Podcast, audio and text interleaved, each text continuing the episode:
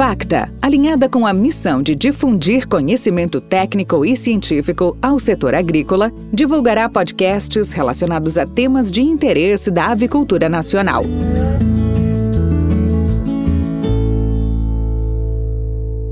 Olá, eu me chamo Luiz Felipe Caron, sou médico veterinário, professor na Universidade Federal do Paraná e a convite da FACTA, vou conversar nesses próximos minutos sobre os mecanismos de proteção associados à vacinação contra a enfermidade da bursa ou doença de Gumboro. Podcast da FACTA. Então a ideia é tratar é, de um tema que está ligado à necessidade de proteção precoce nos pintinhos e a utilização de vacinas nessa fase bastante precoce. Ao mesmo tempo que a gente consegue entender numa situação diferente quando a matriz está sendo vacinada com vacinas inativadas, onde nós temos lá um vírus é, inativo, um vírus que não replica, e após a aplicação, a geração dessa quantidade de anticorpos na matriz é transferida em grande quantidade para o pintinho. E quando nós falamos em grande quantidade, é uma análise fisiológica explica por que, que para a doença de Gumboro essa transferência talvez seja maior do que qualquer outra doença da avicultura. É uma necessidade exatamente por uma questão até evolutiva e devido à patogênese da doença, onde vírus muito citopáticos, que é o caso do vírus de Gumboro, ou seja, que destroem células, estão expostos no ambiente extracelular é, por muito tempo e a presença do anticorpo acaba sendo algo de muita valia para o animal. Então, o mecanismo associado à vacinação da matriz é algo muito simples de entender, porque é simplesmente a administração de um vírus, entre aspas, morto, né, inativado, que vai ser reconhecido, gerando a IgY, que é o anticorpo circulante na, na ave, que vai ser transferido é, para a progênie, normalmente via imunidade colostral, como nós chamamos, é, na, na gema, certo? E via saco e vaso vitelínico também. Agora, a questão mais interessante é a gente entender como evoluíram as metodologias e tecnologias associadas à aplicação de vacinas para o pintinho. E nesse sentido, a ideia foi, de uma maneira cada vez mais precoce, poder vacinar por uma questão de manejo, logística e uma questão de homogeneidade também. Então é o que seria a vacinação individual, mas ao mesmo tempo massal. A gente poderia imaginar vacinas vivas de gumboro tradicionais, ou seja, vacinas atenuadas, que podem ser utilizadas na água de bebida, como são utilizadas, para que replicando no animal consigam gerar uma proteção imune via imunidade humoral e celular. Isso é clássico. A única coisa é que essas vacinas podem sofrer interferência da imunidade que veio lá da matriz. Isso quer dizer, o anticorpo presente na, na progênie, ele neutraliza um vírus selvagem, que eventualmente pode alcançar a bursa, ao mesmo tempo que neutraliza um vírus vacinal, que eu estou utilizando lá na fase precoce. Então, essa fase precoce, com a utilização da vacina atenuada convencional, ela não é tão precoce, já que eu tenho que esperar normalmente uma idade ideal para que a interferência materna não neutralize minha vacina. E lá atrás se via exatamente a utilização de formas, como a forma de Deventer, para se decidir o melhor momento para se vacinar aquela população. Mas isso era uma análise feita numa amostragem que gerava uma recomendação populacional, ou que se gera uma recomendação populacional. É algo relativamente trabalhoso de se fazer e traz consigo algumas falhas ou mesmo alguns excessos, dependendo da cepa é, vacinal utilizada, de intermediária, intermediária plus, etc., que podem eventualmente até causar danos na bursa. Bom, Nesse sentido, desde 2005, 2006 principalmente, nós começamos a ver a utilização de outras tecnologias e elas poderiam ser aqui contextualizadas analisando da seguinte maneira.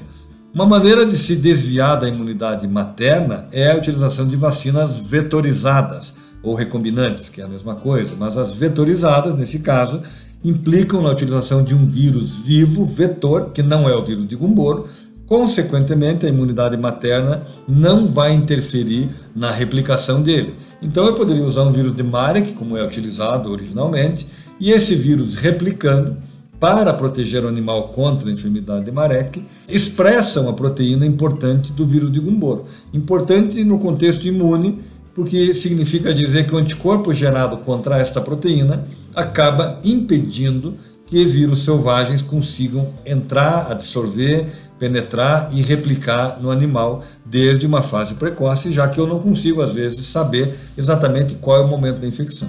E eu sei que até uma certa idade a proteção do anticorpo materno, ou seja, imunidade passiva, é a responsável pela proteção, mas de uma idade em diante eu tenho que ter a imunidade ativa.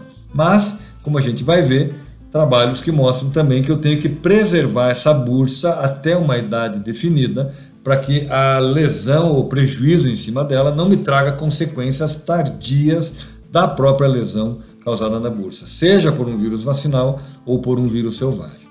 Na vacina vetorizada, não ocorre infecção da bursa, já que o vírus é um vírus diferente, um herpes vírus, que expressa a proteína do vírus de Gumboro. A proteção vem associada ao reconhecimento dessa proteína. E uma vez reconhecida a proteína, a geração de anticorpos e imunidade celular contra essa proteína específica que vai me proteger contra a enfermidade de Gumboro. Ok. Uma outra alternativa é permitir que haja uma infecção na bursa com o vírus de Gumboro, mais ou menos como se for uma vacina viva atenuada que eu usei lá na água de bebida, mas que eu gostaria de usar de uma maneira muito mais precoce, assim como eu faço com a vacina vetorizada que eu posso usar em ovo ou no primeiro dia. E aí a vacina de imunocomplexo surge como uma alternativa tecnológica que traduz a seguinte situação: um vírus vivo de Gumboro, ativo, mas que está protegido por anticorpos produzidos na empresa que produz a vacina, e uma vez aplicado, desde a administração em ovo, o anticorpo materno não reconhece sítios para ligação desse vírus e não o neutraliza. Esse complexo aplicado, esse imunocomplexo, ele vai ser imobilizado numa célula imune chamada célula dendrítica folicular.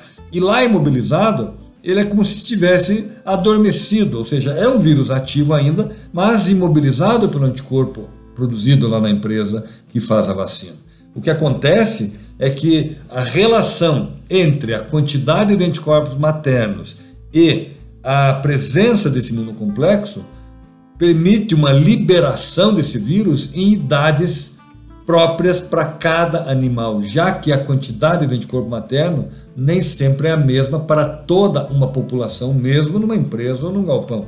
Isso significa dizer que cada animal, quando chegar numa data definida, onde a presença de anticorpos maternos atinge uma quantidade X, consegue desligar este vírus do anticorpo do imunocomplexo, liberando ele, fazendo com que a infecção da bursa seja possível, já que é um vírus convencional de Gumboro, claro, uma cepa escolhida durante a pesquisa das empresas que produzem, mas com maior ou menor grau de invasibilidade, esse vírus do imunocomplexo vai alcançar a bursa e infectar essa bursa, gerando uma proteção é, associada como se for uma vacina viva convencional. Normalmente, o foco, a importância maior, está associada a não permitir que esse vírus é, vivo de Gumboro alcance a bursa antes dos 14 dias. Porque se conhece hoje, se documenta bem, o que é uma imunossupressão ou que é um imunocomprometimento desse animal por uma lesão na bursa prévia aos 14 dias.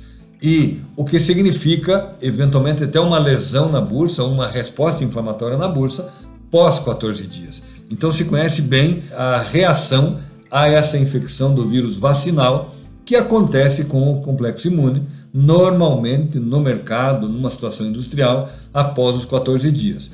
Consequentemente, eu tenho lá uma bursa que, pela infecção do vírus vacinal, se torna refratária a vírus selvagens e gera uma proteção tradicional de uma vacina viva com imunidade humoral e com imunidade celular também.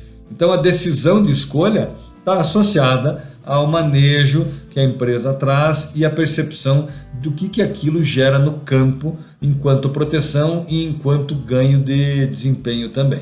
E hoje a gente pode falar também de uma situação que traz uma relação é, curiosa quando, na explicação original, utilização de cepas vivas de Gumboro, de vírus de Gumboro, simplesmente numa fase precoce, em ovo, seriam neutralizadas. E nós temos também hoje então vacinas que podem ser aplicadas tanto em ovo quanto no primeiro dia, que são simplesmente cepas atenuadas, cepas especificamente testadas para isso, mas que aplicadas conseguem provar também uma proteção, conseguem provar uma resposta imune pela geração de anticorpos também, que garantem é, que esse rebanho, que essa população não seja infectada por vírus selvagens. Então é também uma alternativa, mas que lá no final, somando tudo que nós conhecemos, nós vamos caracterizar de duas maneiras. Ou eu tenho vacinas com vírus replicantes de Gumboro, isso quer dizer imunocomplexo, viva atenuada em água,